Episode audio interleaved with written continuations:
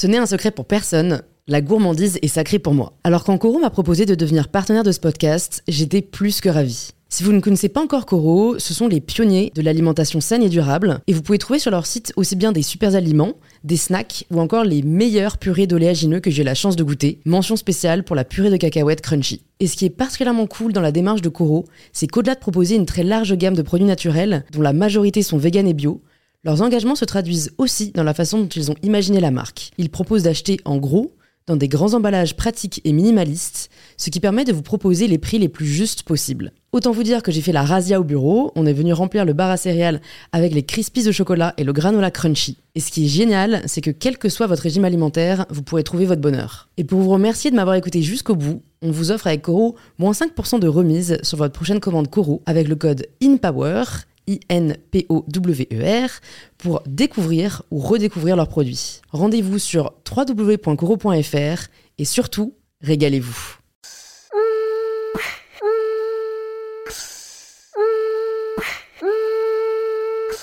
Bonjour à tous et bienvenue sur In Power, le podcast qui vous aide à prendre le pouvoir.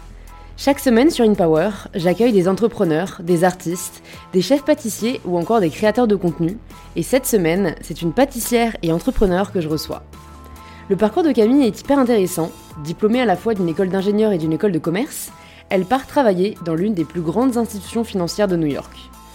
Pourtant, elle réalise rapidement que là où elle pensait s'épanouir, c'est en réalité tout le contraire qu'il se passe.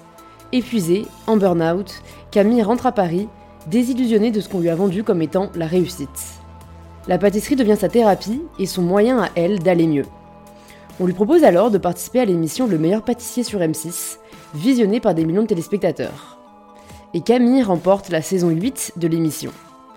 C'est alors qu'une nouvelle vie commence, en tout cas s'ouvre à elle, et qu'elle hésite à prendre. Doit-on vraiment vivre de sa passion?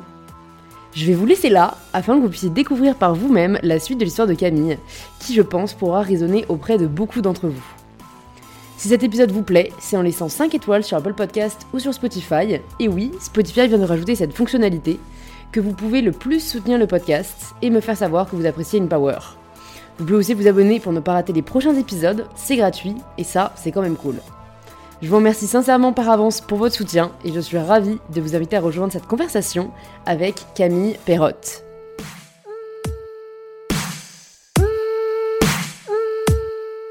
Bonjour Camille. Salut. Bienvenue sur InPower. Je suis très contente de te recevoir. Ça faisait longtemps que j'avais pas reçu quelqu'un du milieu de la cuisine. Donc euh, bah, je suis ravie. Est-ce que tu peux commencer par te présenter de la façon dont tu le souhaites? Ok. Donc euh, moi je m'appelle Camille Perrotte. Je suis euh, entrepreneur dans le domaine de la pâtisserie. Donc je suis pâtissière, enfin en tout cas c'est une sous-partie de, de, mon métier. Enfin je suis pâtissière, je me définis pas en tant que chef pâtissière parce que euh, même si j'ai le CAP pâtissier, j'ai pas aujourd'hui d'équipe. Euh, mon métier est encore un peu compliqué à expliquer dans le sens où je fais plein de choses au sein de mon entreprise euh, qui s'appelle Camit, euh, que j'ai depuis un an et demi maintenant, à savoir de l'édition de livres de recettes. Euh, je suis créatrice de contenu sur les réseaux. Euh, je fais aussi de la, donc de la création de recettes pour des entreprises, pour des restaurants. Euh, j'ai une partie un peu événementielle où je fais des séminaires d'entreprise, tout ça toujours autour de la pâtisserie. Euh, j'ai fait de la création de moules en silicone pâtissier. Donc voilà, j'ai plusieurs, en tout cas, j'ai plusieurs activités au sein de mon entreprise, mais qui gravitent toujours autour de la création de gâteaux. Voilà. Mmh, ok. Génial, c'est, non, mais c'est déjà très, très intéressant. Peut-être que certains et certaines te connaissent de du coup ta participation dans le meilleur pâtissier, c'était il y a deux ou trois ans, je sais C'était il y a deux ans. Deux ans, Ouais, ok, ça. génial. Je me souviens pour avoir regardé, je crois que c'est la dernière saison que j'ai regardée parce qu'après j'ai déménagé et je n'ai plus de télé, mais mais on peut regarder en ligne encore. En tout cas, j'avais suivi donc euh, la, la, bah, la saison où tu étais Ouais. et si je me souviens bien, tu venais du monde de la finance toi à la base, c'est ça? Exactement. Oui. Ouais. Donc, ce pourquoi euh, ça fait un an et demi que je suis dans l'entrepreneuriat, c'est parce que euh, je suis en. Enfin, j'ai un profil, je, je suis en reconversion. Avant, je n'étais pas du tout dans le domaine de la pâtisserie, j'étais dans la finance. Donc, rien à voir. Euh, j'ai fait des. Donc, moi, j'ai fait une école d'ingénieur. Euh, puis une école de commerce, un double diplôme. Euh, et du coup, ça m'a amené effectivement à. euh, Enfin, je m'en souviens, je ne sais pas du tout si c'est encore d'actualité, mais à l'époque, les métiers de la finance, donc que ce soit le conseil, en stratégie, que ce soit euh, le conseil en finance d'entreprise, euh, que ce soit les métiers de fusion-acquisition, c'était très en vogue. Mm. Et moi, en fait, je me suis engouffrée là-dedans à tort, parce qu'en fait, j'ai juste suivi euh, la meute de moutons, parce que c'était des métiers qui attiraient et qui étaient surtout prometteurs de hauts salaires, euh, etc. Et du coup, quand je dis je me suis engouffrée à tort, c'est que je me suis rendu compte que ça me plaisait pas du tout, que j'étais pas du tout épanouie. Euh, ça m'a amené à voyager pas mal. Euh, donc j'ai vécu pendant un an à New York. Euh, J'étais persuadée que j'allais vraiment dans une ville de dingue, que j'allais vivre mon rêve de d'aller à New York. C'était vraiment la ville rêvée. Enfin, j'y Mhm. avais déjà été en vacances. Je voulais absolument vivre là-bas. Avec pareil, j'étais en fusion acquisition dans une banque d'affaires. Donc c'est des métiers de chiffres. hein, où on évalue des entreprises, où on fait des horaires hardcore, horribles. Mm. Et en fait, bah, du coup, j'ai fait un. Je pense que j'ai un, un peu fait un burn-out quand même. Euh, du coup, je me suis retrouvée dans une ville. euh, Enfin, en fait, je me suis retrouvée. C'était le rêve, euh, la désillusion, quoi. Le, en fait, ça s'est transformé en cauchemar. Mm. Euh, mon copain m'avait suivi. Du coup, il avait réussi à trouver lui aussi là-bas un stage d'un an. Et en fait. bah, on, on travaillait en décalé. Lui, il était en finance de marché, il commençait à 7 heures du mat.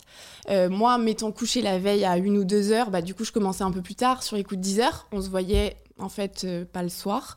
Donc finalement, on se voyait plus, on se croisait. Euh, à ce moment-là, j'avais commencé la pâtisserie. Euh, je crois que là, c'est devenu vraiment un exutoire. Genre, j'en faisais euh, même en rentrant parfois à pas d'heure. Et c'est là où je me suis dit, il y a vraiment quelque chose dans la pâtisserie, mais ça restait une vraie passion et surtout une thérapie pour moi un peu. Mm.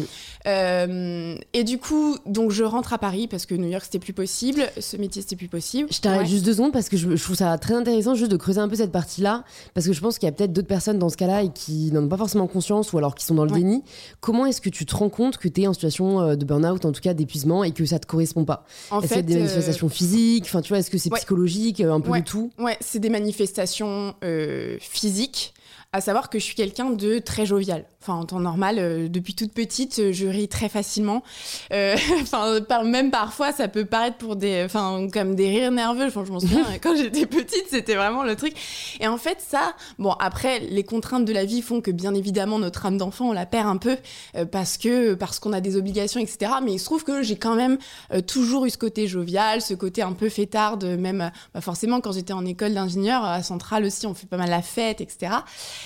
Et en fait, euh, quand je suis arrivée à New York, j'ai remarqué que ça, ça s'est totalement perdu. Euh, et puis de toute façon, euh, dans mon couple, on ne communiquait plus. Et au-delà de ça, bah, ça peut être des problèmes de couple, etc. Mais au-delà de ça, même dans ma famille, je ne communiquais plus. Et en fait, j'avais tellement euh, dit, enfin, j'avais tellement montré cette image de euh, ça y est, je vais vivre mon rêve, que pour moi, c'était presque une honte en fait de d'assumer euh, derrière. Et en fait, je crois que de toute façon, le physique a lâché.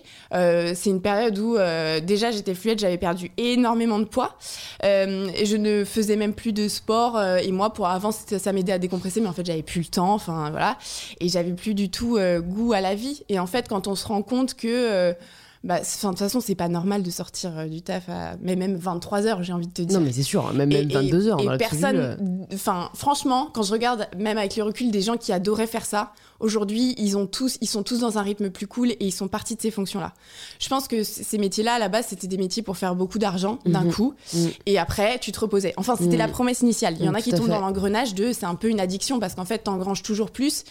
Mais à côté, t'as pas de vie, tu ne profites Ouais. plus de rien. Et en fait, enfin, moi, c'est terrible, mais il y en a qui euh, vivent l'accomplissement professionnel comme, euh, bah, je passe 100% de mon temps presque au taf, j'y pense tout le temps. Du coup, c'est une réussite parce que c'est que je suis hyper investie et tout.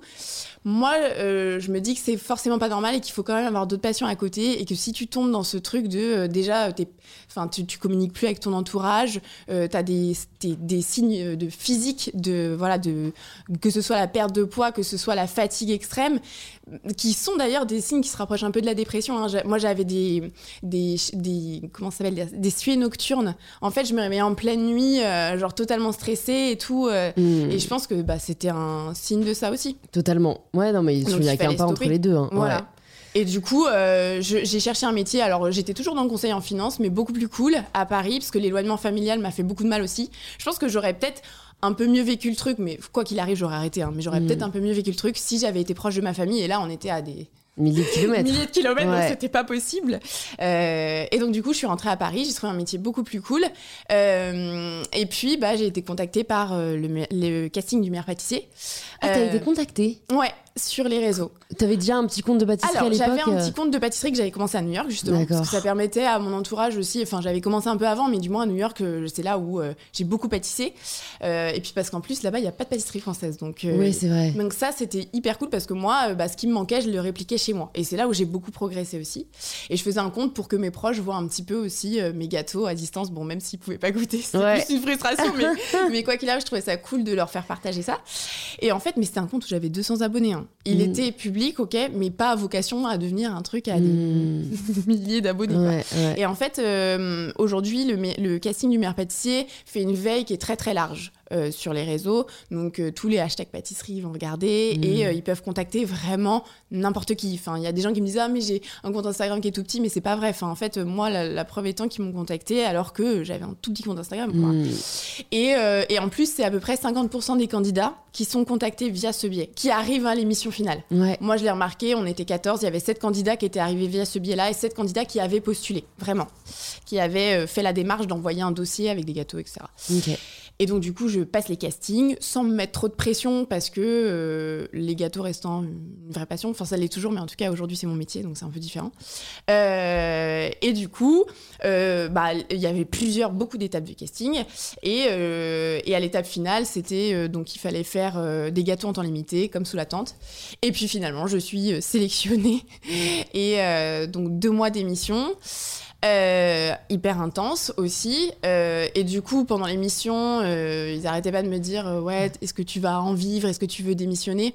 À ce moment-là, je crois qu'aucun candidat n'est câblé pour dire Ouais, je, vais Ouais. je vais en faire un truc parce que déjà, tu peux pas connaître l'après. C'est Ouais. impossible à anticiper. Parce qu'il y a des gens, je sais pas pourquoi, qui, où il y a des candidats, les gens vont hyper accrocher à leur perso, d'autres un peu moins. Euh, Il y a des candidats qui vont partir très tôt, mais les gens vont accrocher, donc en fait, eux, ils vont pouvoir en faire quelque chose. Il y a des candidats qui vont, même il y a des candidats qui vont gagner, j'ai envie de te dire, et puis derrière, ils vont bah pas en faire grand chose donc en fait tu peux pas tu peux pas savoir et surtout parce que peut-être qu'ils ont pas l'engouement des gens euh, je sais pas enfin tu vois c'est Ça dépend de plein de facteurs, ouais. Exactement. Et du coup, euh, moi, je, je, en fait, à aucun moment dans l'émission, je me suis dit, ah, je vais en vivre. Par contre, euh, au fur et à mesure, c'est vrai que comme, les cast- comme dans les castings, je me mettais pas une pression de dingue pour faire l'émission. Et pareil, au début de l'émission, je me mettais pas une pression de dingue en me disant, vas-y, je veux gagner, etc.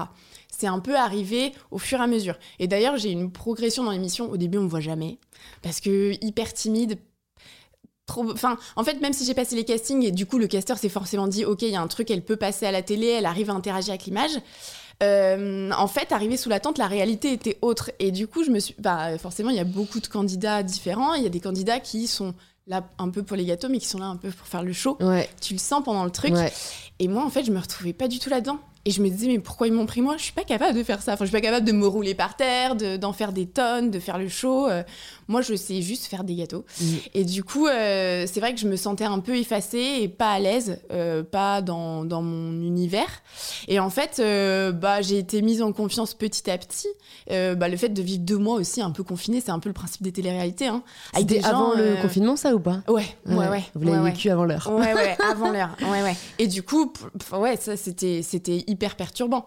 J'imagine, hum, parce qu'on est vraiment différents et du coup, on se retrouve, ça peut, ça peut vite déraper. Euh, le choix de la pizza le soir, les gens sont pas d'accord. Enfin, tu vois, au bout de deux Mm. mois, t'es fatigué. Mm. Et en fait, j'ai compris après coup que aussi, euh, c'est normal, ils jouent un petit peu là-dessus, en fait, euh, que Ça ce soit les des journalistes. émotions. Ça euh, crée ouais. des émotions. Moi, au début, je suis arrivée, je me suis dit, euh, jamais je pleurerais pour un gâteau, tu vois. Enfin, ça me semblait euh, totalement euh, Lunaire, ouais. lunaire. Mais en fait, avec la fatigue, avec le stress du concours qui forcément arrive, surtout quand tu arrives dans les périodes de finale, un petit peu, euh, forcément, tu as une pression quand même. Mm. Euh, bah, du coup, tu sors beaucoup plus de toi-même. Donc, Mm, euh, mm. que ce soit dans les gâteaux aussi, hein, euh, c'est bénéfique pour les gâteaux. En revanche, bah oui, forcément, tu pleures plus vite. Il y a tout ça qui remonte. Donc, euh, après, il crée ces situations-là. Et bon, c'est le jeu. En fait, il faut juste le- faut juste l'accepter. Et en fait, c'est en acceptant toutes ces conditions que, euh, mais tout en préservant, enfin voilà, je disais pas ce que j'avais pas envie de dire, par exemple, etc. Que en fait, moi, j'ai progressé, mais en- aussi dans mes gâteaux, et que bah, finalement, j'ai remporté l'émission, quoi. Mais euh, c'est Ouais. vraiment au fur et à mesure. Et quand tu arrives vers la finale euh, et que tu commences à potentiellement du coup envisager un, un autre avenir, qu'est-ce Ouais. que tu te dis? Est-ce que tu avais déjà considéré de vivre de ta passion ou tu voulais séparer les deux Parce que je trouve que c'est un sujet intéressant, mais en général, c'est vrai qu'aujourd'hui, il y a un peu l'injonction à forcément tout arrêter pour vivre de sa passion. Complètement. Alors que c'est pas forcément pour tout le monde. Alors que bah, parfois, du coup, ça devient euh, du plaisir, mais aussi de la mm. contrainte. Enfin, mm. comment tu as vécu un peu ça? Alors, moi, euh, cette injonction, je l'ai vraiment ressentie. C'est-à-dire que j'ai gagné. On a annoncé mon nom. Euh, là, t'as une foule de gens qui viennent vers toi parce qu'à l'époque, du coup, pas Covid, donc grosse fête à la finale. Euh, chaque personne qui était, donc il faut savoir que l'équipe de tournage, c'est à peu près 100 à 150 personnes. Euh, incluant les candidats, et que chaque candidat a le droit de ramener 5 à 7 personnes de son entourage et chaque personne du plateau. Donc en fait, très vite, ça fait 500, 600, 700 personnes en fait à la finale. Donc tu vois tout le monde qui arrive vers toi, tu comprends rien. Et là, il y a les producteurs qui arrivent et qui me disent Bah, Camille, t'as de l'ordre dans les mains, maintenant faut en faire quelque chose. Et là, tu te dis, attends, en fait, je viens de gagner, je sais même pas ce qui se passe, je comprends rien, je sais même pas deviner l'après, et il faut que j'en fasse quelque chose, quoi. Mm. C'était. Euh, Après, je pense que c'était pas mal, c'est juste, euh, il voulait me faire réaliser ce qui allait arriver. Euh, et effectivement, ce qui est arrivé, j'ai. Enfin, c'est impossible à appréhender, mais c'est vrai que quand on gagne le meilleur pâtissier, on a une visibilité d'un coup qui est énorme, que ce soit médiatique, que ce soit de la part des marques qui veulent tout de suite bosser avec toi, etc. et en fait, euh, donc à ce moment-là, bien évidemment, tout le monde m'a dit ah ouais, est-ce que tu vas en faire quelque chose? Est-ce que tu vas ouvrir ta boutique? Parce qu'aujourd'hui, le schéma classique d'un pâtissier, c'est il ouvre sa boutique. Ce qui n'est pas mon cas aujourd'hui. C'est pour ça que c'est toujours un peu compliqué de faire admettre aux gens qu'en fait, oui, je suis pâtissière, mais j'ai pas de boutique. Mmh, euh, et surtout, je savais que je voulais pas ouvrir de boutique parce que je connais la réalité derrière. Ce que ces émissions ne montrent pas, parce qu'aujourd'hui, c'est beaucoup de gâteaux paillettes, euh, des petits gâteaux faits chez soi, mais en fait, la réalité derrière d'une production en boutique, elle est autre et elle est très dure pour un pâtissier. Euh, et du coup, donc moi, je savais que je voulais pas ouvrir de boutique et surtout, je ne savais pas si j'avais envie de démissionner. Et là, pour le coup, j'ai pris ce recul de dire, ok, tu ne, tu résistes à cette injonction. Mm. Et, euh, et, donc pendant un an, j'ai continué à travailler chez Accenture à l'époque. Donc j'étais euh, en conseil en finance chez Accenture. Je continue à travailler pour des banques. Mais par contre, Accenture m'a offert la possibilité de travailler à mi-temps. D'accord. Donc trop cool, enfin pas mi-temps, 3 cinquièmes. Donc ils m'ont dit, tu as deux jours par semaine si tu veux faire euh, tes, gâteaux, si tu veux mm. faire tes partenariats, etc.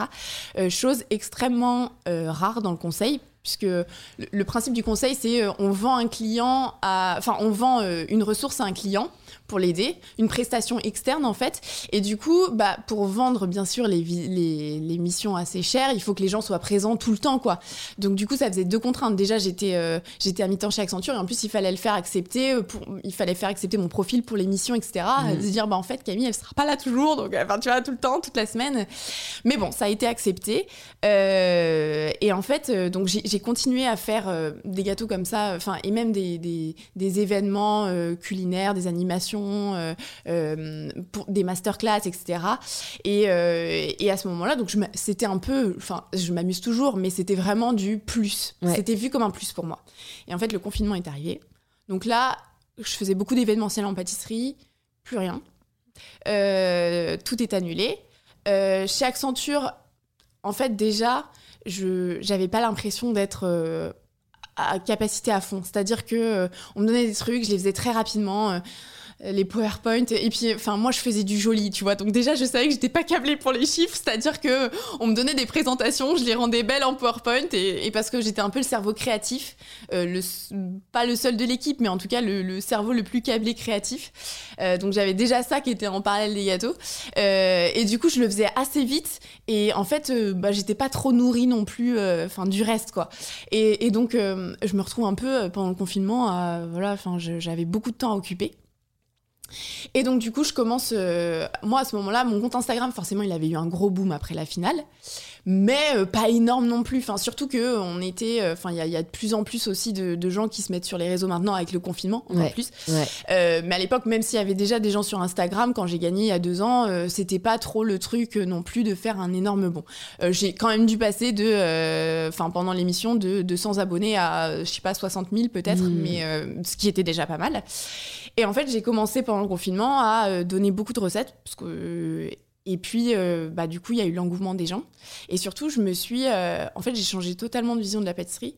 Enfin, pas totalement, mais avant, j'étais dans des euh, dans des produits qui étaient un peu complexes, euh, dans des gâteaux qui étaient très complexes. Et du coup, je me rendais pas compte que, oui, les gens, euh, bah, du coup, ça faisait un frein, une barrière à, pour s'identifier à moi. Mmh. Parce qu'en fait, déjà, ils pouvaient pas refaire mes gâteaux, ils pouvaient pas trouver les ingrédients. Et en fait, bah, pendant le confinement, ça a été une remise à zéro parce que je me suis retrouvée comme tout le monde.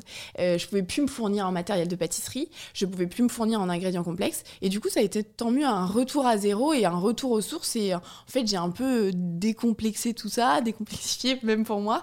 Et du coup, les gens se sont beaucoup plus identifiés à moi, mais tant mieux parce que même moi, je me suis rendu compte que je me suis retrouvée aussi là-dedans.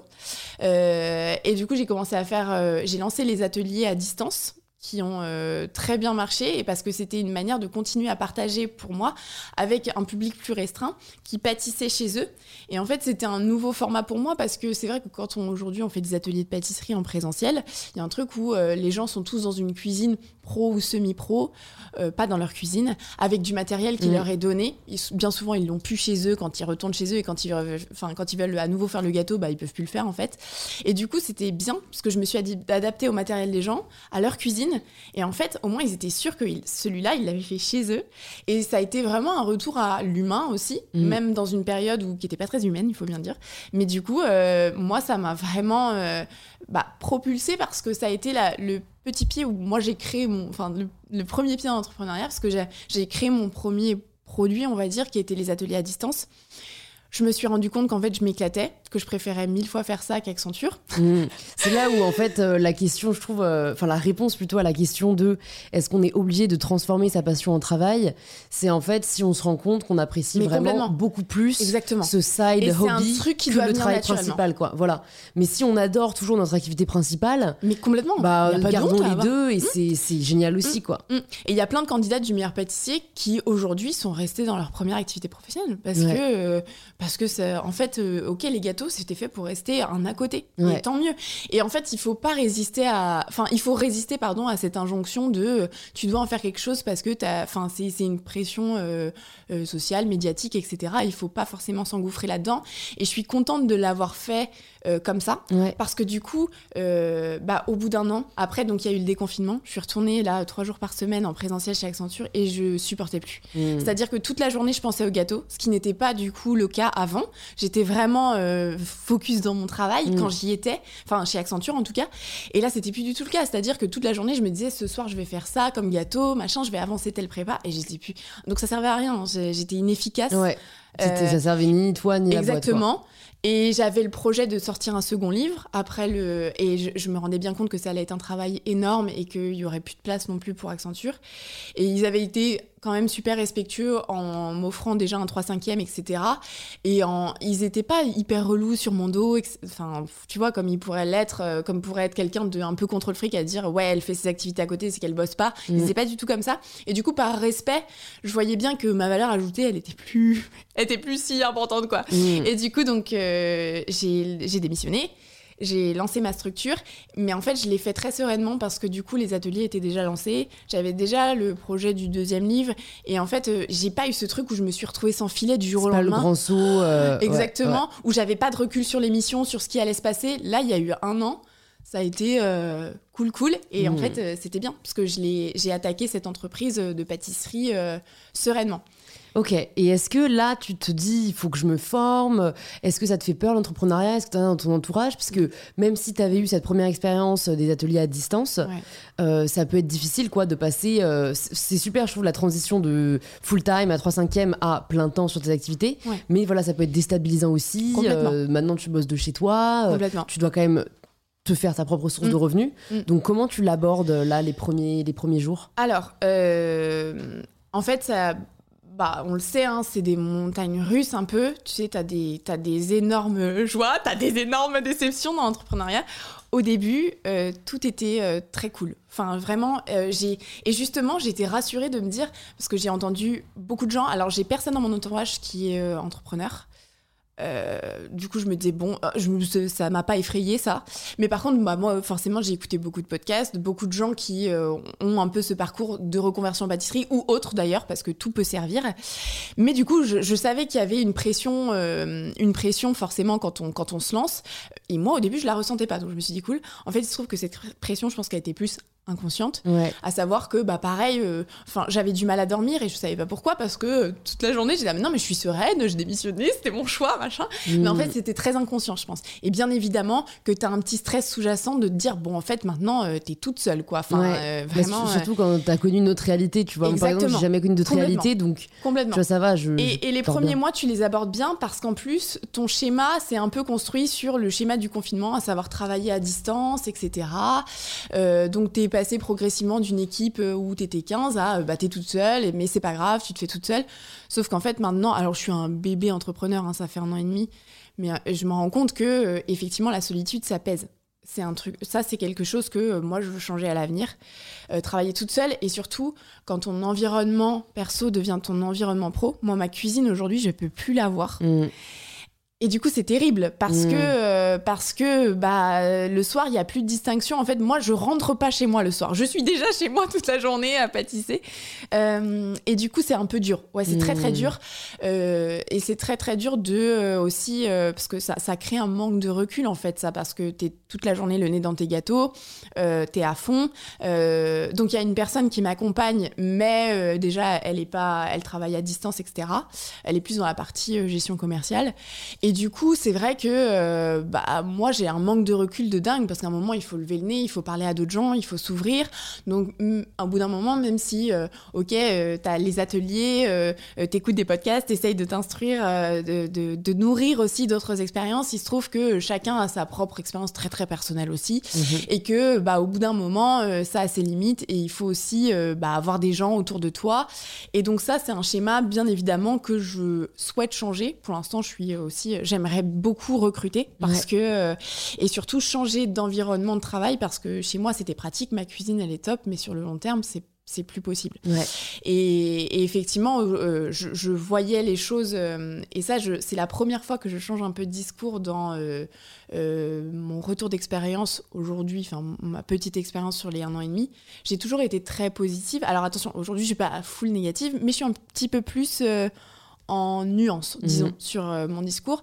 Euh, de, euh, en fait, c'est vrai que ce pourquoi je change un petit peu aussi de discours et que je veux dire que tout n'est pas euh, tout rose, c'est parce que j'ai- j'ai eu beaucoup de rencontres euh, ces derniers temps euh, avec euh, des ados, avec même des gens qui, sont, euh, qui ont un peu le même parcours que moi, qui sont en école d'ingénieur, qui sont en école de commerce, etc. Euh, pendant les périodes de dédicaces, pendant les ateliers, qui me disaient Ah, mais moi, c'est pareil. Tu sais quoi, je me suis lancée dans une reconversion, je suis en train de faire un CAP et tout. Et au début, moi, ça, je me disais Ouais, c'est dingue, je les motive. Et en fait, il y a eu ce truc où, dans les coups durs, bah, des fois, j'y pensais je me disais, mais eux, je les envoie dans la gueule du loup ou quoi Enfin, tu vois Mm.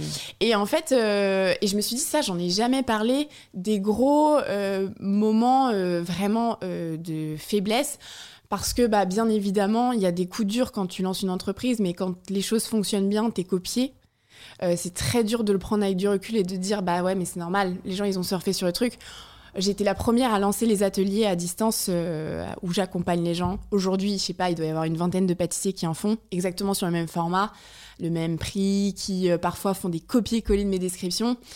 Euh, ça, c'est des premiers coups durs où tu te dis mais pourquoi? Enfin, moi à la base, euh, j'étais dans un esprit hyper bienveillant. euh, j'ai donné, enfin, j'ai donné plein de trucs pour les gens parce que pendant le confinement, quand je travaillais encore chez Accenture, mon temps il était hyper bénévole. Enfin, les- toutes les recettes étaient gratuites. J'ai créé beaucoup de contenu gratuitement.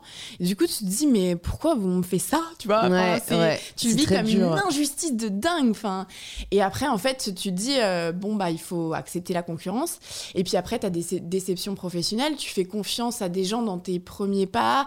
Euh, tu sais, tu les tu les fais venir un peu dans ton intimité aussi parce que comme je travaille chez moi bah du coup euh, ils connaissent euh, mon copain ils, on déjeune on dîne ensemble etc et puis euh, et puis bah parfois ils sont contactés pareil par d'autres personnes pour dire bah en fait est-ce que tu pourrais pas répliquer le même schéma que ce que tu fais avec Camille pour nous des choses comme ça. Et en fait ça c'est les premières déceptions où tu le vis très mal. Et ça j'en ai quasiment jamais parlé parce qu'à chaque fois c'était non non tout va très bien c'est tout beau tout rose tous les gens qui m'accompagnent sont très bien. Et non aujourd'hui mon entourage perso est très fort et a toujours été là et je considère que euh, avoir un bon entourage c'est 70% du travail parce que euh, c'est eux qui vont te motiver, te booster et tout.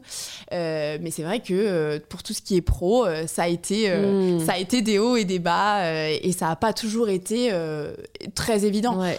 Voilà. T'en- as retiré des enseignements de ces mauvaises expériences pro où tu te dis maintenant je sais Enfin, t'as réussi à identifier quoi des schémas ou c'est toujours un peu au petit bonheur la chance? En fait, euh, en fait, je me suis rendu compte que euh, j'avais, euh, quand je me suis lancée dans l'entrepreneuriat, du coup, j'ai cherché des tips d'entrepreneurs. Euh, par exemple, c'est bête, mais euh, tu vois, euh, et même j'étais très ouverte aux conseils de gens qui étaient très câblés business. par exemple, quand ton comptable il te dit bon Camille c'est bien, mais là tu crées un gâteau, tu te rends compte que les gens ils aiment bien, tu le mets en atelier ou tu le mets pas, c'est pas possible. Il me dit il faut que tu aies un fixe tous les mois, il faut que tu, tu, structures le truc. Alors que moi je viens d'un métier de finance à la base, hein, et ça je le sais. Hein. Mmh. C'est juste que déjà de base je suis un peu dégoûtée de ces genres de choses et que surtout c'est pas toujours très adapté à la pâtisserie. Et en fait, moi j'entends ça. Et du coup, je me suis dit, oui, il faut que je fasse ça. Ok. Les gens qui m'entouraient, qui étaient plus euh, aussi entrepreneurs, pas forcément en pâtisserie et ou en pâtisserie, me disaient, oui, il faut que tu fasses des choses qui soient très rentables, etc. Euh, que tu fasses des... Parce que les ateliers euh, en présentiel, c'est bien, mais il faut que tu lances des concepts aussi où toi, t'es pas forcément là, parce que ce sera bien, ça te... tu pourras te concentrer sur d'autres choses. Et en fait, je me suis rendu compte que je me suis engouffrée là-dedans. alors que bah, maintenant, avec le recul, je me rends compte que j'ai une vision qui est pas du tout câblée entrepreneur, mais plutôt enfin, artiste, on va dire. Mhm dans le sens où euh, je suis un peu comme, enfin, je, je pense pas du tout rentabilité, je pense jamais business parce que quand j'y ai pensé, ce sont des OP qui se sont mal passés parce que ça m'a stressé et ça m'a complètement figé, que ce soit sur mes gâteaux, sur euh, ma prestation le jour J, sur, j'étais pas dans les bonnes conditions en fait. Et euh, bon, c'était pas catastrophique, hein, mais en fait, je me suis dit aujourd'hui, pour le moment, je suis pas et, en fait ce serait bien je suis enfin j'ai pas de j'ai pas de pression financière parce que ça fonctionne sans que je me pose peut-être qu'un jour je vais devoir vraiment me les poser ces questions. Mais en tout cas j'ai envie de tirer un peu sur la corde le temps que ça dure pour euh, euh, continuer à profiter de cette vision artistique sans trop de pression euh, non plus de résultats mhm. et d'obligation de résultats parce que c'est pas toujours compatible. Ça peut l'être mais c'est pas toujours compatible avec les gâteaux. Et les gens s'en rendent pas compte du moins mais même pour l'artisanat en fait globalement. Ils se rendent pas compte que faire un gâteau ça prend des heures parfois et c'est normal. Enfin, tout le monde ne connaît pas la pâtisserie de l'intérieur. Mais c'est vrai que quand on me dit, écoute, on va venir chez toi, on va tourner une heure, tu vas nous faire un entremets. Et en fait, je suis là, mais vous vous rendez compte de combien de temps ça prend un entremets? Il y a des temps de congélation, plusieurs. Euh, et donc, en fait, moi, si vous venez chez moi pour tourner une heure, ok, je peux vous le faire, mais je vais passer deux jours avant à congeler, enfin, faire un gâteau fini, semi-fini et déjà fini pour enlever tous ces temps de pause que vous, vous n'aurez pas face à l'écran pour sortir un gâteau qui est déjà fini parce qu'en fait, il a déjà congelé 5 heures. Mhm. Et tu vois, c'est plein de trucs comme ça où, euh, après, c'est aussi de l'éducation, etc.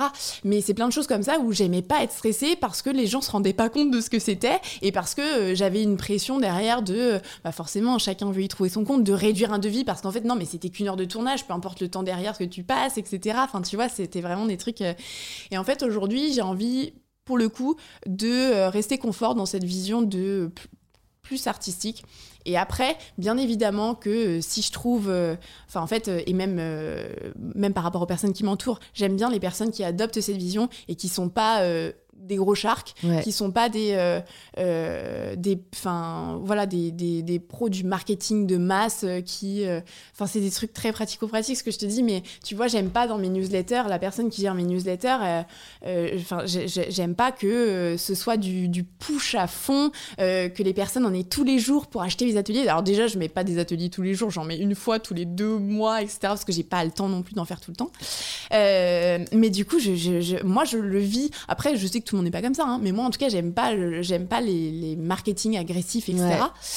Et du coup, euh, bah, j'ai du mal à l'accepter moi dans mon, dans mon business et je l'accepterai jamais, je pense. Euh, je ferai en sorte que tout le monde y trouve son compte et même moi, mais euh, aujourd'hui j'ai envie de continuer à rester un peu bohème dans ce truc-là, où euh, j'ai envie de continuer à vivre le truc artistiquement, en faisant des gâteaux sans, sans trop me prendre la tête, en n'ayant pas une pression de résultat, que ce soit de résultats sur le gâteau d'ailleurs, parce que parfois je passe par beaucoup de phases de test, et aussi de résultats financiers.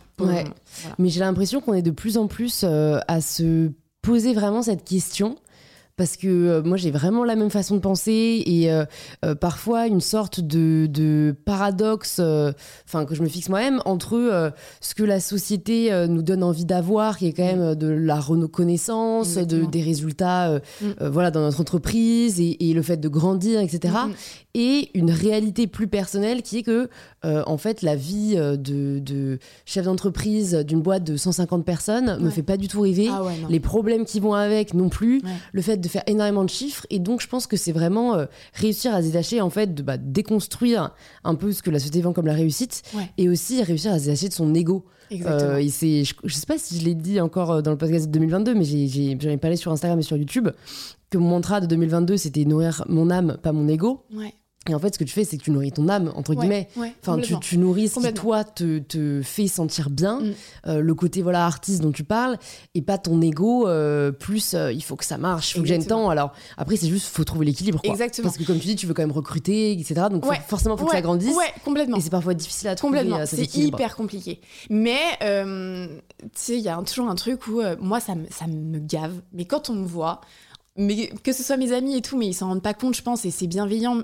Enfin, il y a, en tout cas, c'est pas malveillant. Mais la question qu'on me pose toujours, c'est c'est quoi tes projets maintenant? Et en fait, j'ai tellement fini l'année sur les rotules. Et ça, euh, à part mon entourage proche, personne ne le sait. Tout le monde a eu l'impression que c'était la folie. Mm. Euh, parce que j'ai fait plein de choses, c'est sûr, en 2021.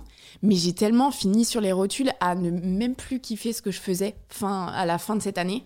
Parce que j'en avais tellement fait. Euh, et des schémas différents et au bout d'un moment ton cerveau est pas fait en sachant que je suis à 80% toute seule quoi Ouais. et donc quand tu fais euh, de l'écriture de livres quand tu fais euh, de la création de moules pâtissiers quand tu fais beaucoup de création de recettes pour des ateliers pour des entreprises pour des marques en fait à un moment ton cerveau il suit plus il est essoré jusqu'à la moelle parce qu'en plus enfin tu vois enfin franchement créer un gâteau ça prend du temps et quand on te dit bah en fait dans je sais pas combien de temps je veux tant de gâteaux qui sortent de enfin tu vois je veux je veux des gâteaux qui ont qui ont jamais été vus c'est hyper dur en fait c'est hyper dur et du coup je crois que euh, j'étais arrivée à, à bout Mm. et donc maintenant et ben j'ai plus honte de dire bah en fait tu sais quoi mon projet déjà pour le moment pour euh, ce- ces premiers mois là de 2022 c'est de pas en avoir Ouais. et de euh, retourner à tu sais je te disais une- la pâtisserie ça a été une thérapie pour moi Mhm. parce que c'était un exutoire parce que c'était le truc dans lequel je me sentais bien et en fait j'ai trouvé ça con parce que ces derniers mois ça a disparu Mm. et du coup, je me suis dit, mais attends, enfin, t'as perdu ce truc où, euh, où ça, les gâteaux, ça t'a un peu stressé, ça t'a mis dans l'angoisse, alors qu'à la base, c'était pas du tout ça. Euh, et j'ai envie déjà de retrouver euh, le plaisir, le vrai plaisir, parce que je prends toujours, je prenais toujours du plaisir à faire des gâteaux, mais le vrai plaisir désintéressé de faire des gâteaux, qui est Mhm. hyper important. Et ensuite, on verra. De toute Mhm. façon, il y a toujours les ateliers qui continuent, etc. Mais je suis moins dans cette pression de vouloir en faire tout, surtout d'être sur tous les fronts. De toute façon, c'est pas possible pour Ouais. moi. Euh, c'est pas possible pour la plupart des gens, enfin pour tout le monde, c'est pas possible.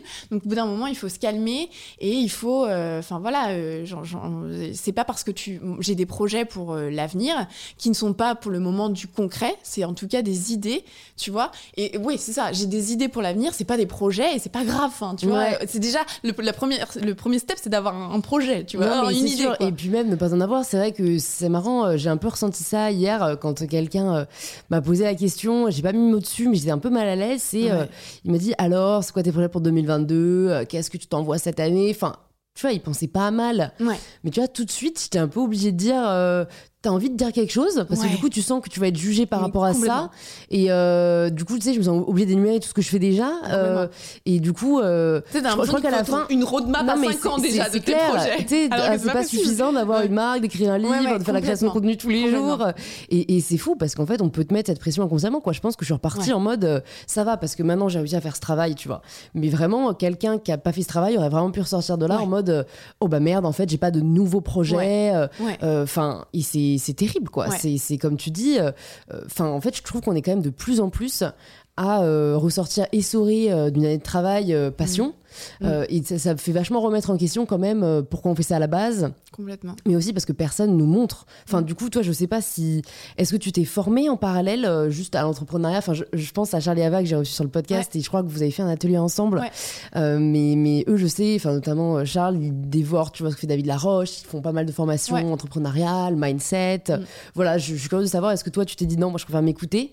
Ou est-ce que tu es allé voilà, consulter d'autres d'autres types de contenus? Non, moi je me suis écoutée. Enfin, en fait, je suis très intuitive, que ce soit dans les gâteaux, que ce soit dans ma manière de me enfin, comporter euh, au quotidien. Euh, pas que dans les gâteaux, hein, mais je suis très intuitive. Et du coup, je fonctionne beaucoup euh, à mon intuition, à mon affect pour les gens, etc.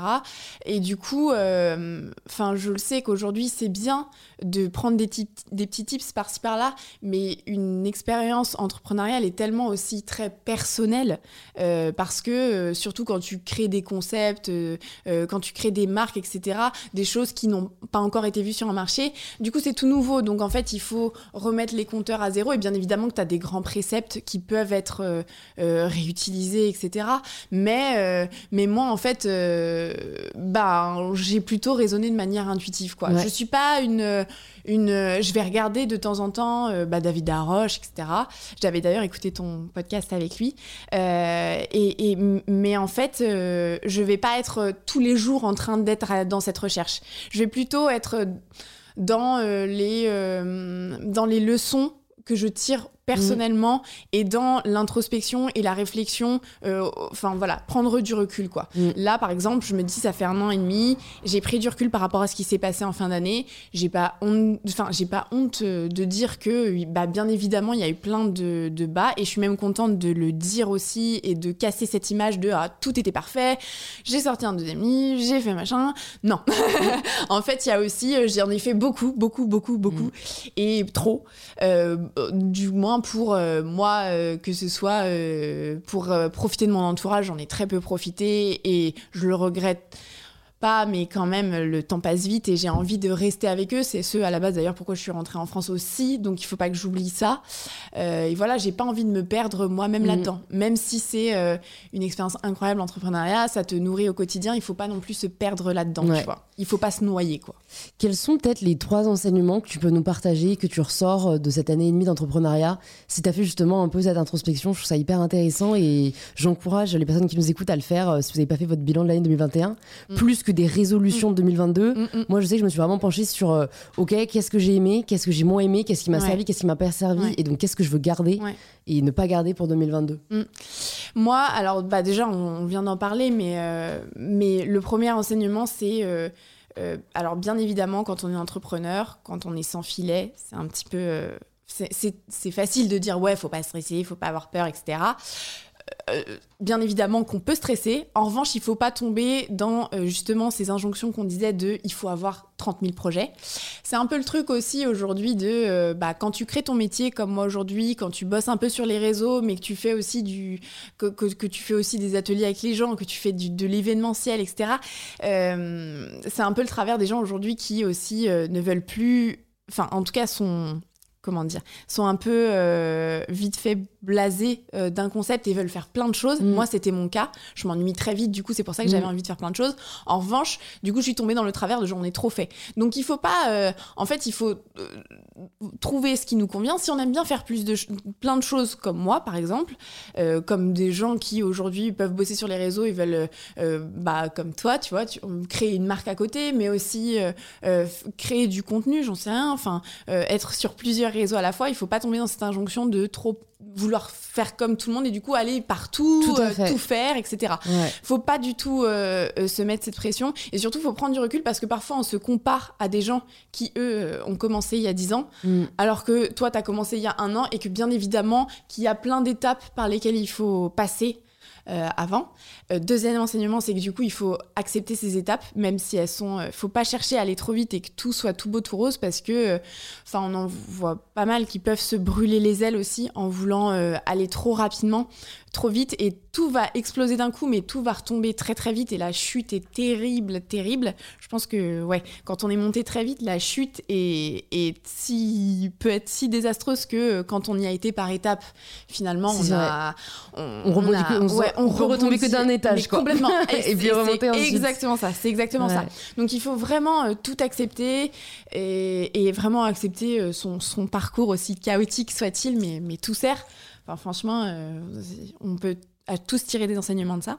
Et puis, et puis le troisième point, c'est alors moi, c'est un truc sur lequel je travaille encore. Mais, euh, mais en tout cas, c'est que. euh, Enfin, moi, je, je- je manque énormément, je pense, de confiance en moi.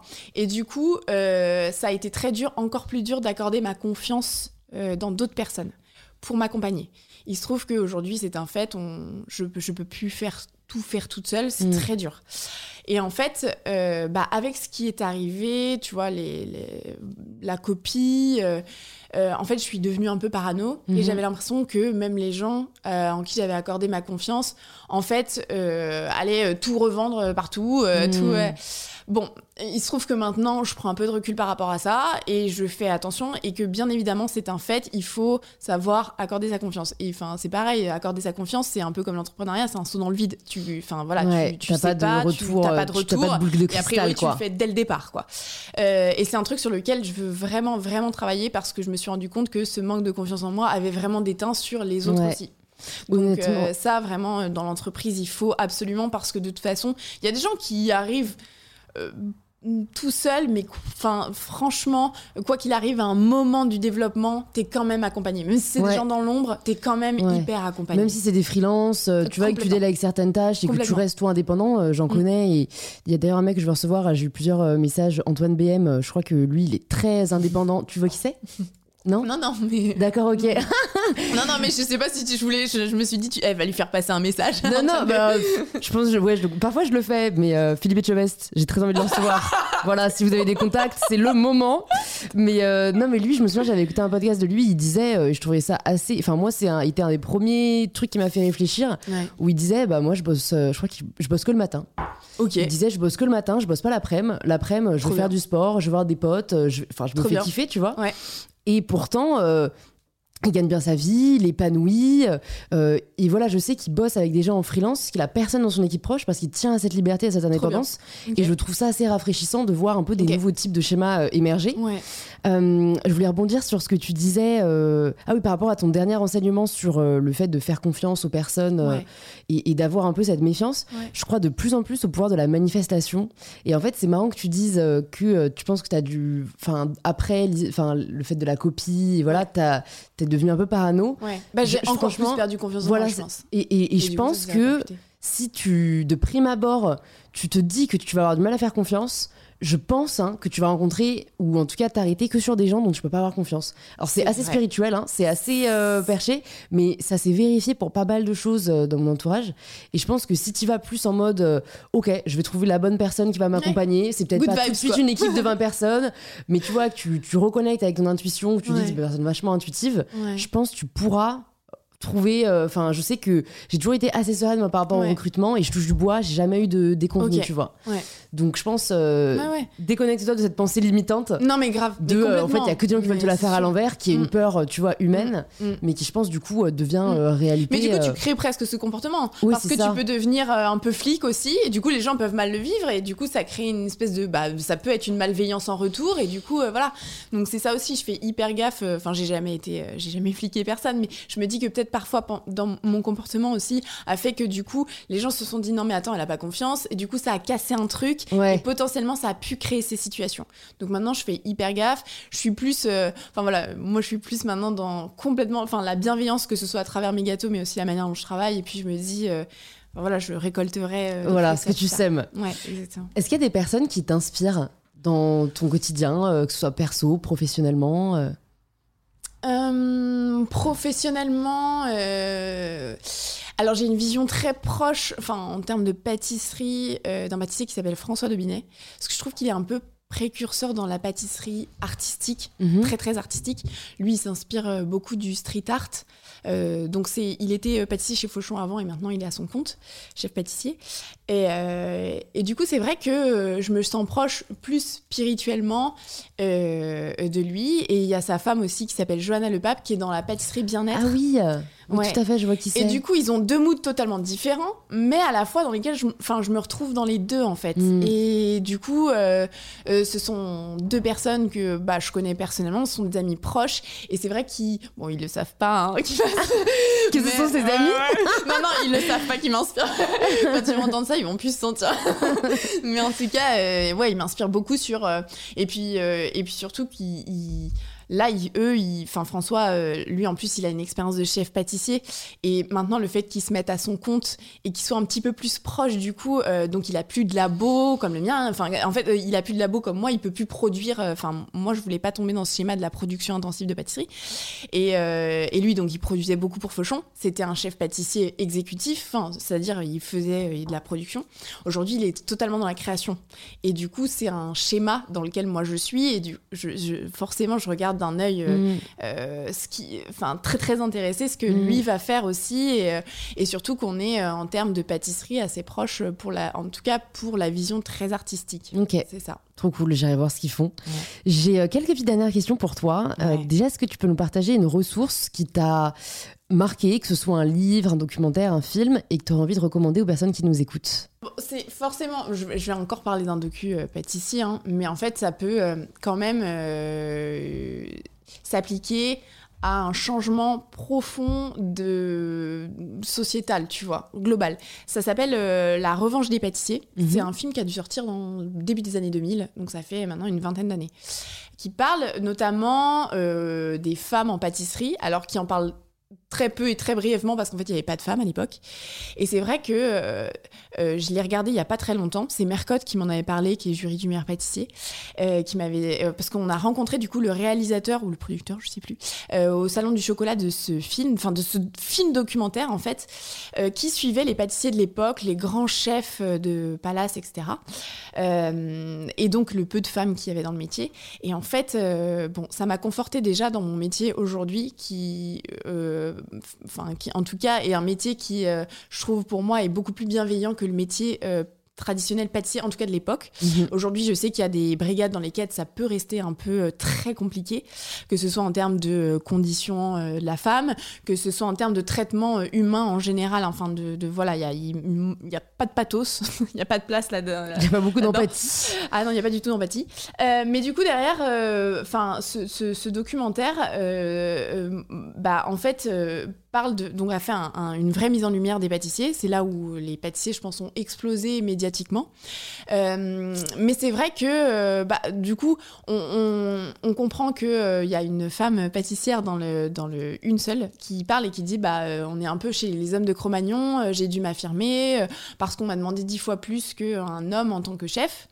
Et c'est vrai qu'aujourd'hui, je me rends compte que c'est bien. Il y a beaucoup de chefs pâtissières, Johanna, Nina Métayer, euh, Claire Etzler, qui euh, euh, sont en train de vraiment s'écarter de tout ça et qui sont dans la bienveillance. Nina Métayer, c'est une crème. Je l'ai reçue un des premiers épisodes du podcast. Ouais, et franchement, elles sont dans la bienveillance pure et surtout, elles cherchent à créer et à casser cette vision de la pâtisserie traditionnelle qui, bah voilà, qui, franchement, le gros cliché, c'était quand même le chef pâtissier que tout le monde, enfin, que tout le monde adore, tout, tout le monde est à ses pieds, il est dans son labo euh, souterrain en train de pâtisser pendant des heures, et ce qui était en tout cas il y a quelques années assez peu éloigné de la réalité, il faut dire. Euh, et en fait, euh, c'est bien, elles ont, elles ont créé des, des, de la pâtisserie digitale en fait, donc des boutiques digitales en e-commerce de pâtisserie, chose qui n'existait pas. Et je trouve ça bien parce qu'en fait, même la pâtisserie aujourd'hui, elle est beaucoup plus éthique que ce soit dans les goûts, etc., mais aussi dans la manière de fonctionner. Et du coup, cette pâtisserie, par exemple, en e-commerce, permet de ne pas faire de stock, enfin de surplus de stock et de ne pas jeter, en fait, parce qu'elle fonctionne à euh, la demande, la livraison.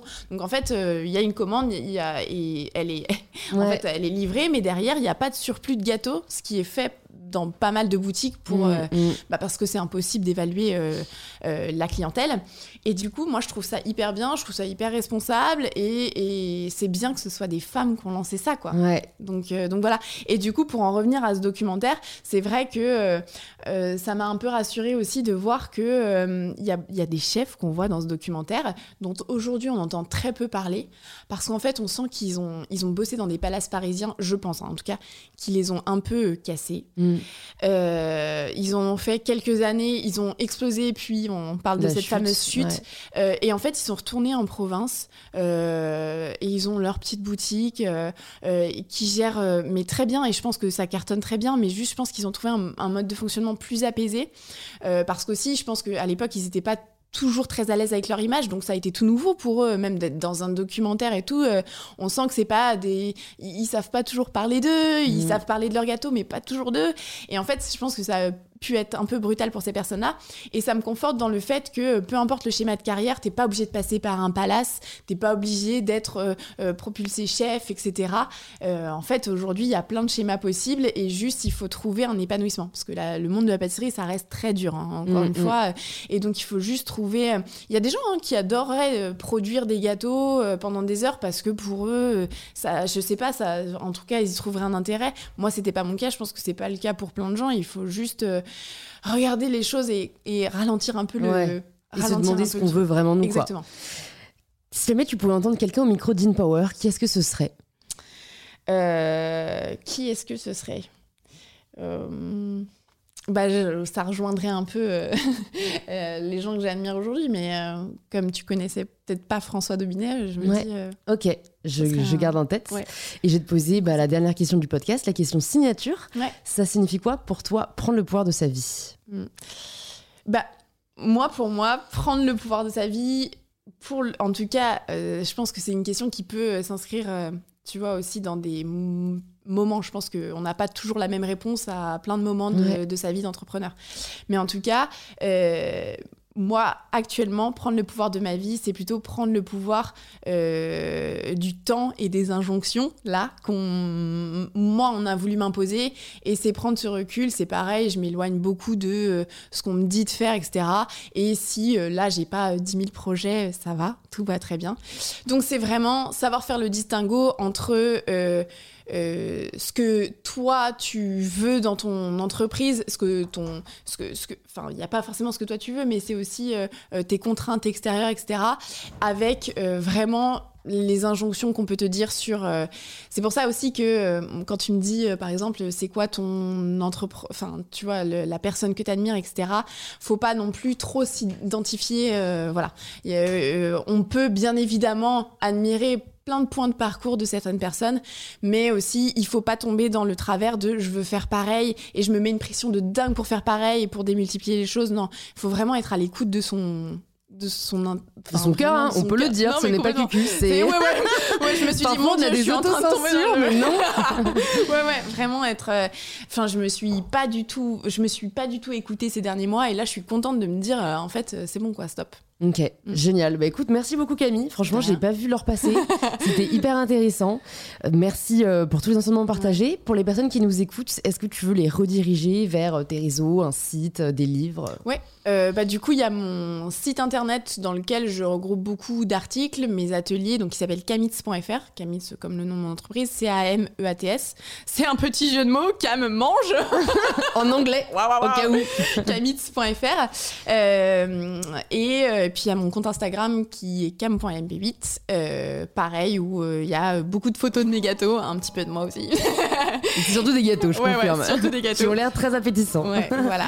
Et, Génial. Euh, et voilà. Merci beaucoup. Bah écoute, j'espère à très vite. À très vite. Merci Louise pour ton accueil. Si vous entendez ce message, c'est que vous avez écouté l'épisode jusqu'au bout et pour cela, je vous dis un grand merci. C'est peut-être que l'épisode vous a plu, inspiré ou touché.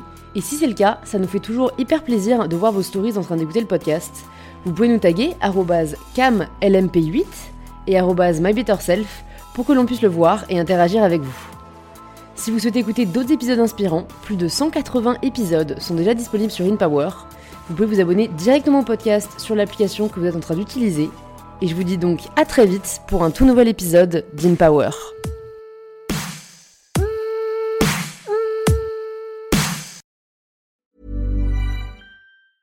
Hey, it's Paige DeSorbo from Giggly Squad. High quality fashion without the price tag. Say hello to Quince. I'm snagging high-end essentials like cozy cashmere sweaters, sleek leather jackets, fine jewelry, and so much more. With Quince being 50 to 80% less than similar brands. And they partner with factories that prioritize safe, ethical, and responsible manufacturing. I love that. Luxury quality within reach. Go to quince.com slash style to get free shipping and 365 day returns on your next order. Quince.com slash style.